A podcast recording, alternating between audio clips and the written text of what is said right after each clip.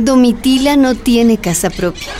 Vive en la escuela de formación política que ella misma fundó, en una calle empinada del populoso barrio de Guairacasa, en Cochabamba. Pase, María del Carmen. Compañera, le seguiré pues contando. Su cuarto de trabajo está inundado de libros, papeles y fotos del Che Guevara. Pon agüita para el café, hijito. Apurá. Y ve a buscar pancito y azúcar en la tienda, hijito. Todas las grabaciones las hemos hecho aquí, en este pequeño patio de la escuela, donde recordó cada momento de su vida, sin resentimiento, siempre sonriendo. Domitila tose. Está sentada tomando el sol. Tose porque tiene cáncer en su pulmón izquierdo. ¿Dejamos la plática para otro día, Domitila? No, no, continuemos, continuemos. Bueno. Es que debe haber testimonio. Domitila. La rebeldía de las mineras bolivianas. Mujer de lucha, mujer mineral. Katunka espaiki mañari waiku. Moscosca. Madre guerrera de las luchas de ayer y hoy. Capítulo 19. Una escuela móvil de formación política. Domitila nació en el campamento minero siglo XX y siempre pensó que allí iba a morir. Pero todo cambió con el decreto 21060 que cerraba las minas y botaba a la calle. Relocalizaba a 27 mil trabajadores. En siglo XX éramos como una gran familia. Éramos solidarios. Nuestras luchas nos habían hermanado. y ahora, con la mina cerrada, es como si la madre de todos se estuviese muriendo y no supiéramos a dónde ir. Nos han sacado de nuestras casas, de nuestro pueblo. Y algunos vinimos aquí a Cochabamba porque teníamos parientes aquí. Pero fue difícil, muy difícil. Con que usted es minero de los relocalizados, ¿no? Lo siento, no hay trabajo. Lo siento, no tenemos cupo en la escuela para sus hijos. Mmm, ustedes vienen de la mina. Fuera, fuera de aquí. Ni siquiera nos querían alquilar un cuarto, porque decían que estábamos enfermos del mal de minas y que eso era contagioso. Muchas familias tuvieron que vivir en carpas en las afueras de la ciudad.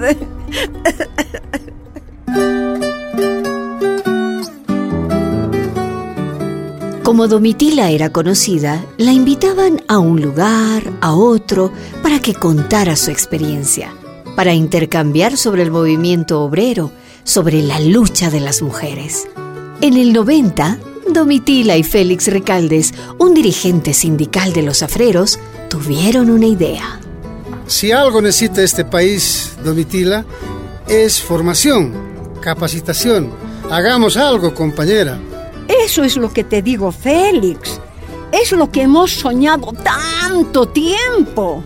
Con los contactos que tenemos, pues, ¿qué tal si hacemos una escuela de formación? Claro, una escuela de formación política, Félix. Aquí en Cochabamba, pues. Los campesinos, las mujeres de los clubes de madre, los del sindicato. Pero tal vez no tengan platita para venir a la ciudad. Entonces, la ciudad va donde están ellos. Iremos donde están los alumnos. Una escuela móvil, Domitila. Aquí en Cocha podemos tener un aula para dar talleres y charlas. Pero si nos llaman de Tarija, vamos a Tarija. Si nos llaman del Chapare, vamos al Chapare. Claro que sí. A donde nos llamen, iremos. Lo único que pediremos es la movilidad, dónde dormir y qué comer. ¿Qué dices, Domi? Así se habla, compañero. Daban un curso aquí y otros sindicatos les pedían más cursos. En esas andanzas se enamoró de Félix Ricaldes. Domitila, Dime, María del Carmen. ¿y cómo fue ese amor? Cuéntame. Ay, Félix es un hombre muy bueno. ¿Sí? Cuando me propuso vivir juntos, yo le decía, debes estar loco. Tienes edad para ser mi hijo. Yo soy vieja. Y él soltaba una carcajada. Él tiene gran respeto por la mujer. Con él me sentía joven otra vez. Domitila y Félix vivieron en Cochabamba y la escuela móvil se convirtió en su mejor proyecto. Empezaron en Quillacoyo. La primera pregunta que hacían a los participantes era ¿por qué en Bolivia, siendo un país tan rico, vivimos tan pobremente? Luego venían otros temas, economía, organización, mujeres. A ver, jóvenes, atiendan, atiendan bien. Estamos luchando por un cambio, por un cambio, ¿no? Queremos un cambio. Necesitamos un país en que todos seamos iguales. Y eso no se aprende en los libros, se aprende en la vida. Me acuerdo una vez en la pulpería del siglo XX. En la pulpería habían filas inmensas que nunca podían acabar.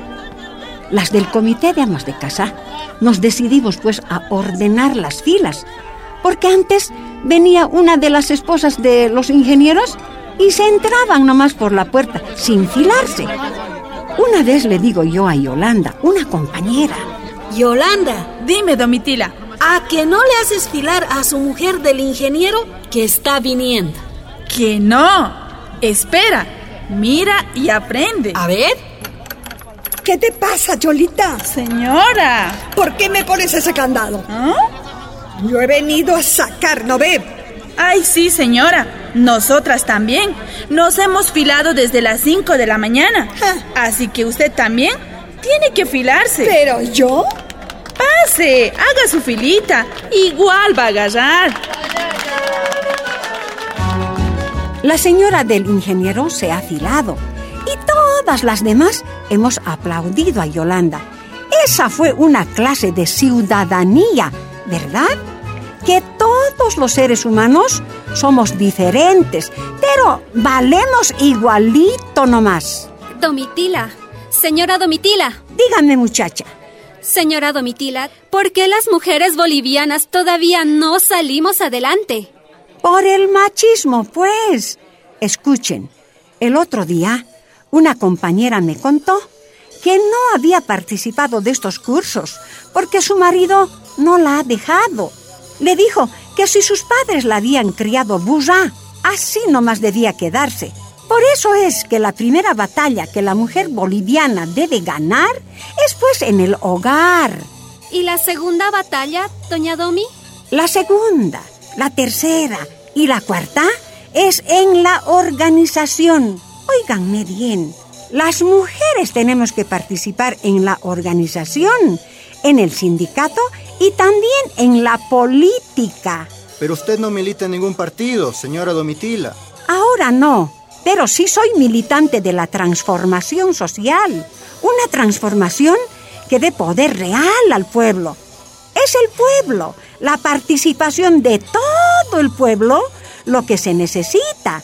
Una sola persona no cambia las cosas. Por eso nos metimos a levantar esta escuela para la formación política de la gente. Usted, doña Domitila, usted que siempre ha sido revolucionaria. ¿Y ahora? Ahora lo sigo siendo. Pero les voy a ser muy sincera. En Bolivia, un grupo quiere que vuelvan a gobernar los de antes. Otro grupo quiere cambiar, pero algunos para enriquecerse ellos. Y eso no puede ser. Para eso no hemos luchado. Si la revolución no es ética, no se revoluciona nada. En el 2005 fue nominada para el Premio Nobel de la Paz, entre mil mujeres destacadas del mundo.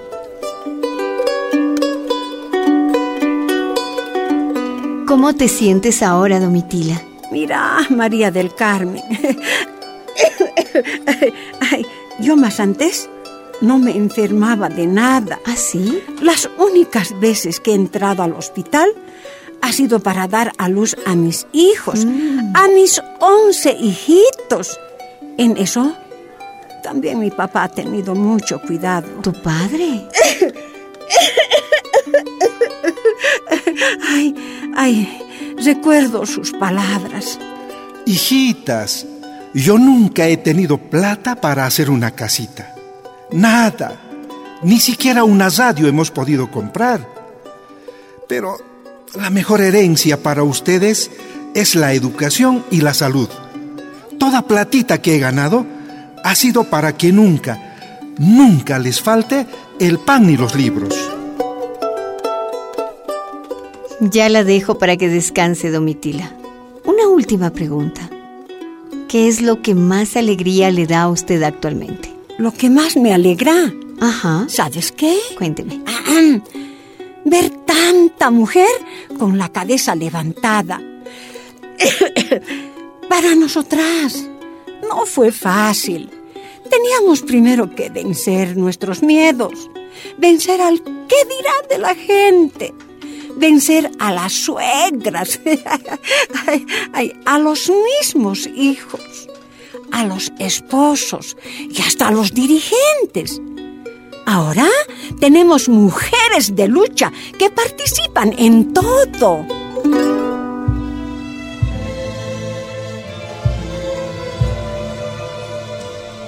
Domitila murió el 13 de marzo del 2012, casi cumplidos los 75 años de edad.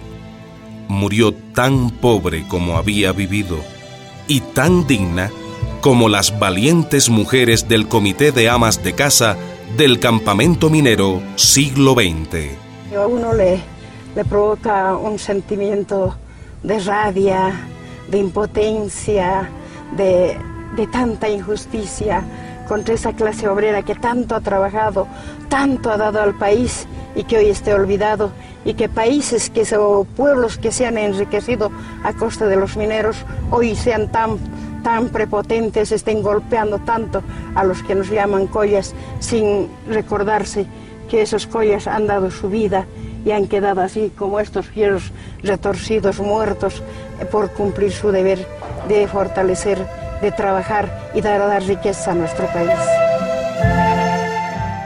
Cuando me despedí de ella poco antes de su muerte, aún resonaban en mi cabeza sus palabras rebeldes y democráticas. Una sola persona no cambia las cosas. Es el pueblo, la participación de todo el pueblo, lo que se necesita. Domitila no ha muerto. Domitila nos está iluminando. ¡Gloria doña Domitila de Chungara! ¡Gracias, Domitila, por darnos democracia! ¡Gracias, Domitila, por darnos democracia!